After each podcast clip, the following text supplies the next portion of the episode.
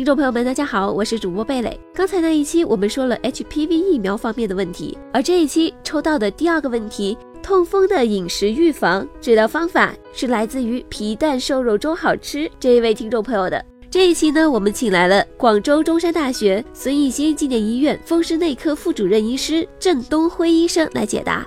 郑医生，关于这个问题你怎么看呢？呃，很多人说这个病是治不好的。这个你说治不治得好？但是这个病还是可以完全控制的。痛风治疗方法现在分两类，一个就是那痛得很厉害的时候，很多人就跳着跳着来，抬着来，痛得非常严重的时候，那首先那是要把止痛先搞定先，因为非常严重，它影响他的工作跟生活，很多人动不了。我们现在止痛药呢，多数有三大类，一个秋水仙碱，秋水仙碱呢，现在。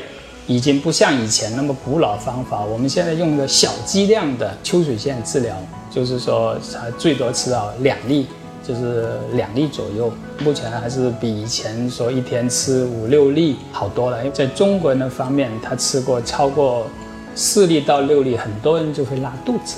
因此，我们国际上现在已经偏向用小量的，就是一粒到两粒左右就够了。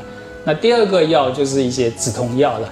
止痛药像以前用的最多的扶他林啊、芬必得啊，现在我们有比较好的美洛西康啊，呃，还有一些西洛宝啊，还有安康信这些药，还是不错的止痛药。那有的痛得很严重的一些，痛得又发高烧、痛得很厉害的，那我们现在都是主张用激素，因为激素呢，它短时间用、小剂量用，还是治疗效果非常好的止痛。止痛之后呢，那我们下一步就是预防它再进一步发作，就是降尿酸，把尿酸降下来。因为说没有尿酸就没有痛风。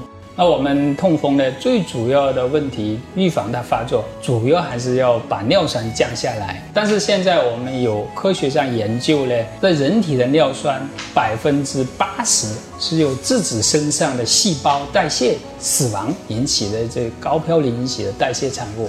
百分之二十你是吃了含有高嘌呤的肉引起的尿酸。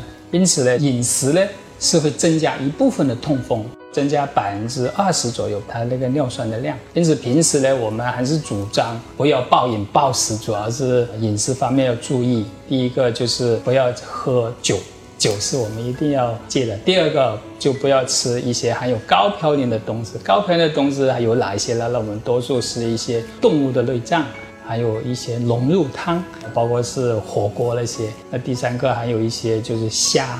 蟹还有沙丁鱼这些，他们有研究，那个嘌呤含量非常高。